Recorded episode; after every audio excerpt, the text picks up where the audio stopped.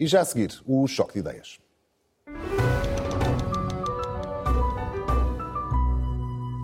No Choque de Ideias analisamos a mais recente turbulência que afeta a TAP. O governo demitiu a presidente executiva e o presidente do Conselho de Administração, representante do Estado na companhia aérea.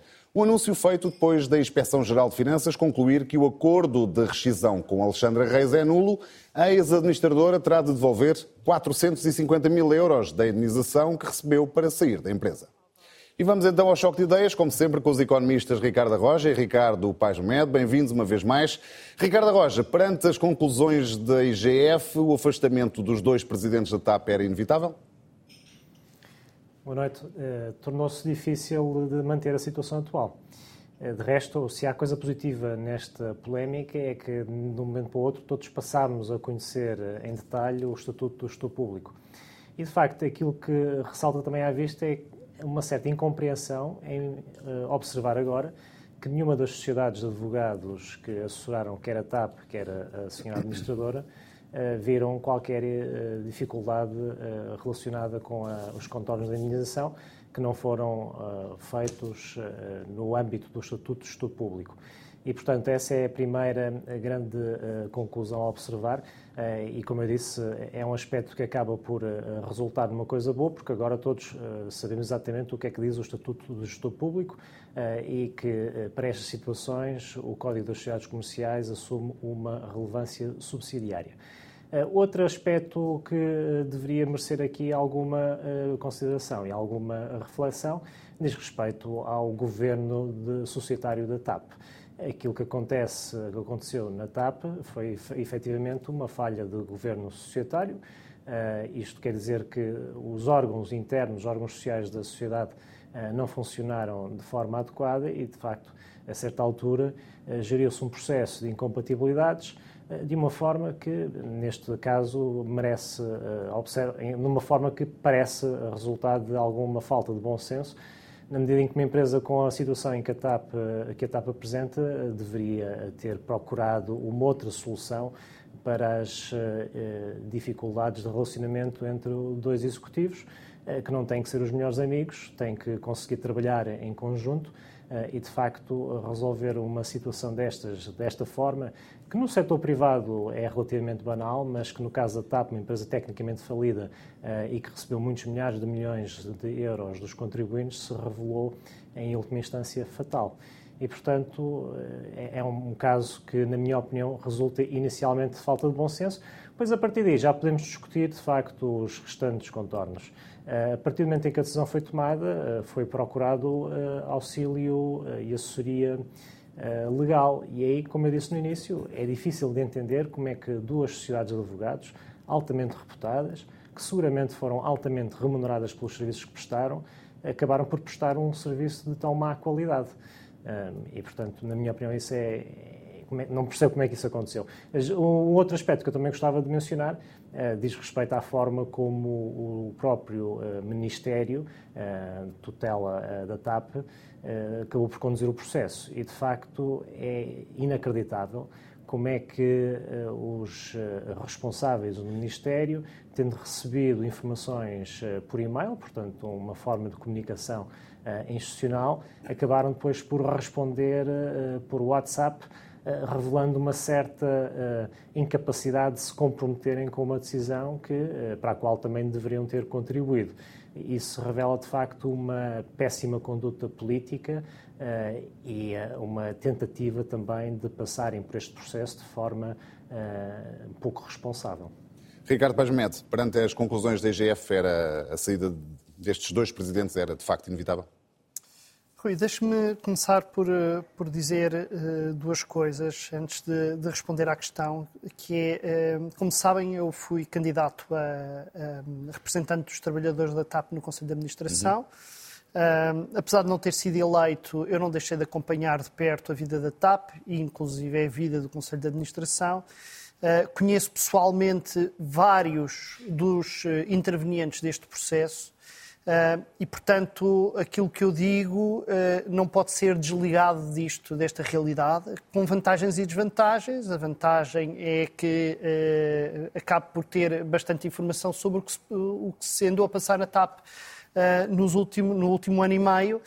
a desvantagem é que, por muito que me esforce, e esforço-me, é difícil ter uma posição neutra em relação a este, este, este processo. Dito isto, uma das coisas que me parece claro neste, em todo este processo e neste desfecho é que a generalidade dos intervenientes neste processo esteve muito mal. Esteve entre o mal e o muito mal. Com uma outra exceção. Quer dizer, esteve mal, seguramente, a CEO agora, um, agora demitida. Um, nós já, aliás, numa, num, num programa anterior, numa, numa edição anterior uh, deste, deste programa, uh, dissemos isso, eu disse eu acho que a CEO estava a gerir a TAP com uma enorme soberba, a tomar medidas de gestão que eram medidas quer dizer, muitíssimo polémicas em qualquer circunstância, ainda mais numa empresa que estava sob reestruturação. Uh, e o episódio de Alexandra Reis é só mais um dos muitos episódios uh, desta, desta gestora e do modo como, como geriu este, este processo. Porque, basicamente, a sensação que dá, como aliás em relação às outras coisas, que é uma espécie de birra, alguém que está contra mim e, portanto, eu não quero que trabalhe aqui. Que não é assim que as coisas devem funcionar. Esteve mal também, naturalmente, Alexandra Reis, uh, não por exigir uma indenização, está no seu direito a exigir uma indenização.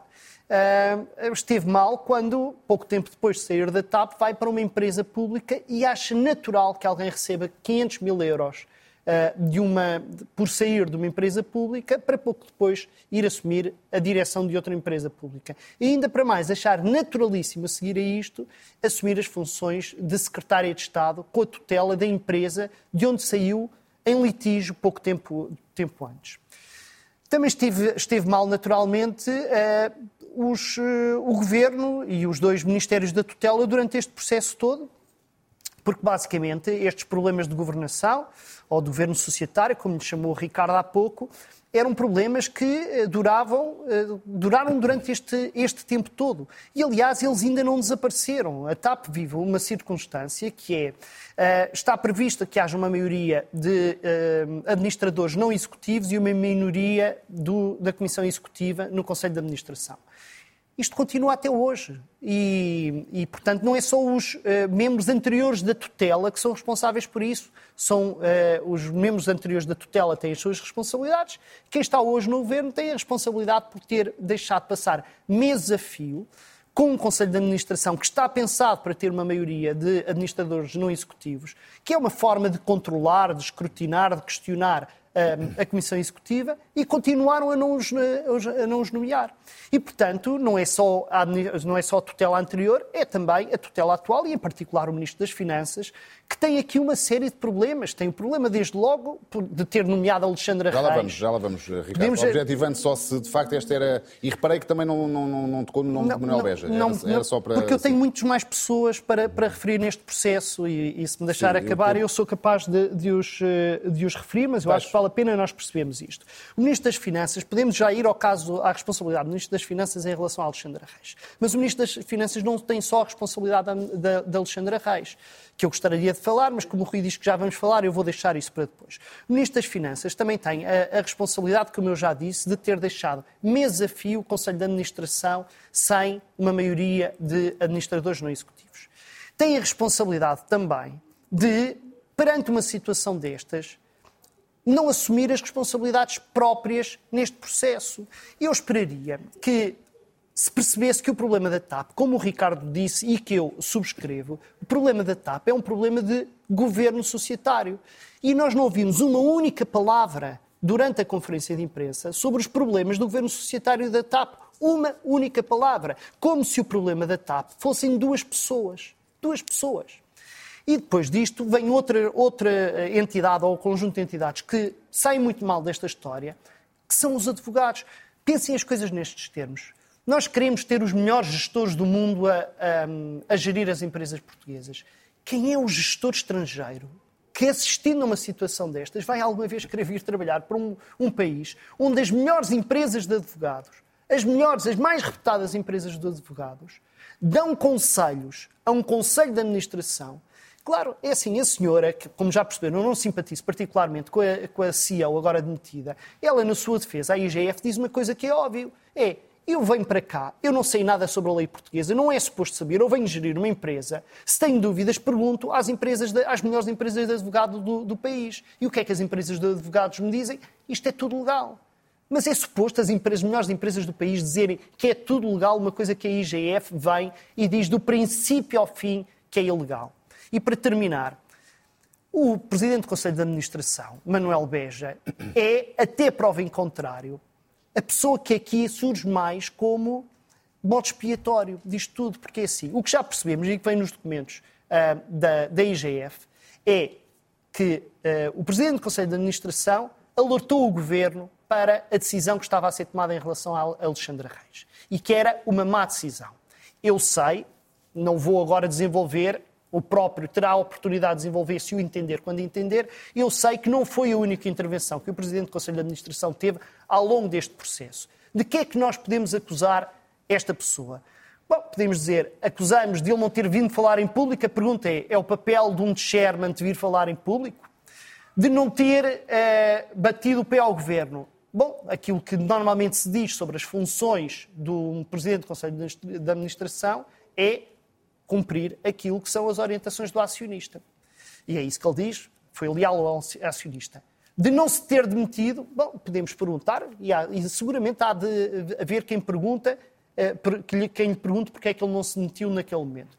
A questão é, faria diferença, não faria diferença? Estaria ele convencido que melhor, o melhor contributo que poderia dar à empresa e ao país, porque conhecendo a pessoa como conheço, essa seria a motivação e mais nenhuma outra. Poderia ter feito uma coisa diferente? Não sei. O que eu sei é que esta, existe esta circunstância absurda, que é pessoas que cumprem aquilo que são as orientações do governo de acordo com a melhor informação legal, vêm a ser acusadas de ter tomado uma decisão que não deveriam ter tomado. E a pergunta que se deveria fazer é: então qual era a decisão que deveriam ter tomado? E não fica claro. Portanto, nós estamos perante um processo em que a generalidade do, dos intervenientes saem muito mal desta história. Eu acho que todo este processo é um processo bastante infeliz para o país. Ricardo Roja, a questão fundamental em todo este processo é também a questão da justa causa. O Governo, o Ministro das Finanças, o Ministro das Infraestruturas, João Galamba, um, afasta os dois gestores, um, alegando justa causa e sem direito à indenização. Correremos nós o risco, no caso de Christine Weidner, haverá litigância, haverá recurso à Justiça correremos nós o risco de, no futuro, uh, ter de pagar eh, esta indenização muito mais cara do que ela sairia agora? Nós, pois, contribuintes? Provavelmente não. E provavelmente não porquê? Porque tanto um como o outro, a, a litigarem, vão litigar contra o Estado português e, no caso da senhora francesa, não sendo cidadã nacional, vai eh, prestar-se provavelmente para litigar durante muitos e muitos anos e, no balanço, se calhar vai pagar outra conta uh, majestática à, à, firma de advogados que escolher, uh, sem grande resultado prático. E, portanto, uh, não antevejo que isso venha a acontecer. Litigar contra o Estado é sempre uma situação muito difícil e, de acordo com aquilo que foi apontado pelo relatório da IGF, há uma violação do Estatuto do Gestor Público e, portanto, o Código das Sociedades Comerciais assume caráter subsidiário, neste caso em particular. Eh, quanto aos advogados, o Ricardo já disse tudo, eu subscrevo, eh, prestaram um mau serviço, devem ter sido pagos principescamente e, entretanto, fugiram a sete pés e não vão falar sobre o assunto mais. Eh, relativamente à questão do, governo societário, há um, aspecto que eu gostava também de realçar. Os membros não executivos do Conselho de Administração, de acordo com o Código de Governo das Sociedades Comerciais, do Instituto Português de Corporate Governance, que é a referência em Portugal, devem exercer uma função de desafio à gestão executiva. E, portanto, quer o chairman, eh, portanto, o presidente não executivo da sociedade, quer os restantes eh, membros não executivos, devem exercer uma função permanente de desafio e de crítica, obviamente, construtiva à gestão executiva. E isso, neste caso, não aconteceu, porque há pelo menos um gestor não executivo que acompanhou a situação. E, efetivamente, aquilo que nós podemos questionar neste caso em concreto, eh, sem eh, entendendo perfeitamente eh, também a posição do Ricardo e a própria relação de amizade que o Ricardo acabou de expressar, a verdade é que nós devemos questionar porque é que o Presidente não Executivo não exerceu esse mesmo dever de desafio à gestão executiva, porque estava em condições de o fazer. E, também, e devemos também questionar até que ponto é que as pessoas que em Portugal são nomeadas para estas funções têm o perfil adequado para as mesmas. Porque, mais uma vez, não está em causa a pessoa, está em causa o perfil. E uh, quando esta pessoa foi nomeada para presidente do Conselho, presidente do Executivo do Conselho de Administração, foram várias as críticas apontando, a exemplo de outras situações que nós vamos vendo na vida pública em Portugal, a falta de currículo para aquela função. E se calhar nestas circunstâncias, uma pessoa mais experiente nestas funções talvez tivesse tido uma postura diferente. Relativamente aos restantes membros do Conselho de Administração, membros não executivos, efetivamente não se ouviu uma única palavra até o momento sobre estas matérias. Não sabemos até o momento qual é a posição, por exemplo, da Comissão de Finanças, Auditoria e Risco que existe no seio do Conselho de Administração, liderado por um membro não executivo do Conselho de Administração. Uh, não ouvimos ninguém do Conselho Fiscal a falar sobre o assunto, ninguém do auditor externo. Evidentemente, não estamos à espera que nenhuma destas pessoas dê uma entrevista para falar do assunto. Agora, uh, esperamos é que, uh, no âmbito das entidades que em Portugal procuram escrutinar as empresas públicas, essas mesmas pessoas sejam, uh, em primeiro lugar, chamadas para falar sobre o assunto e que tenham uma posição para expressar sobre o assunto, porque, como eu dizia no início, os membros não executivos e os demais órgãos sociais devem exercer funções de fiscalização e de desafio à gestão executiva. E, portanto, é, são as principais pessoas em quem os contribuintes, em quem os cidadãos uh, podem depositar confiança ou devem depositar confiança para fazer o escrutínio em primeira mão uh, destas empresas, que, obviamente, sendo empresas muitíssimo relevantes, assumem sempre uma necessidade ou requerem sempre uma necessidade de escrutínio maior do que outras empresas de menor dimensão na esfera pública. E do ponto de vista político, o Ricardo Paz Mendes já tocou aqui nesse assunto. Uh, em relação às responsabilidades de Fernando Medina, do ponto de vista político, e peço-lhe uma resposta muito breve, Ricardo. Este assunto ficou sanado? Bem, do ponto de vista político, a primeira conclusão é que, de facto, o, ministro, o anterior ministro das Infraestruturas e Habitação sai muito mal neste, neste retrato uh, e, como eu disse, manifestando uma conduta absolutamente leviana e, irresponsável na forma como deu anuência ao, ao, ao, ao, dito acordo. Relativamente ao Ministro das Finanças, bem, do ponto de vista formal, ele não era conhecedor do, do, processo, conforme se lê nas conclusões do relatório da IGF. Agora, é de questionar porque é que uh, esta pessoa, depois de ter sido da TAP nas circunstâncias em que saiu, mesmo não se conhecendo uh, os detalhes que, que estavam, digamos, por trás da sua saída, foi na mesma nomeada para outra empresa pública, num processo conforme diz a IGF, eh, não mereceu qualquer discordância nem da parte do Ministério das Finanças, nem da parte da DGTF, a Direção-Geral de Tesouro e Finanças, nem da parte da própria CRESAP. Eh, e isso é, é, de facto é estranho. E, e, como, e aí concordo com o Ricardo, é mais uma manifestação de que toda a gente sai mal neste processo.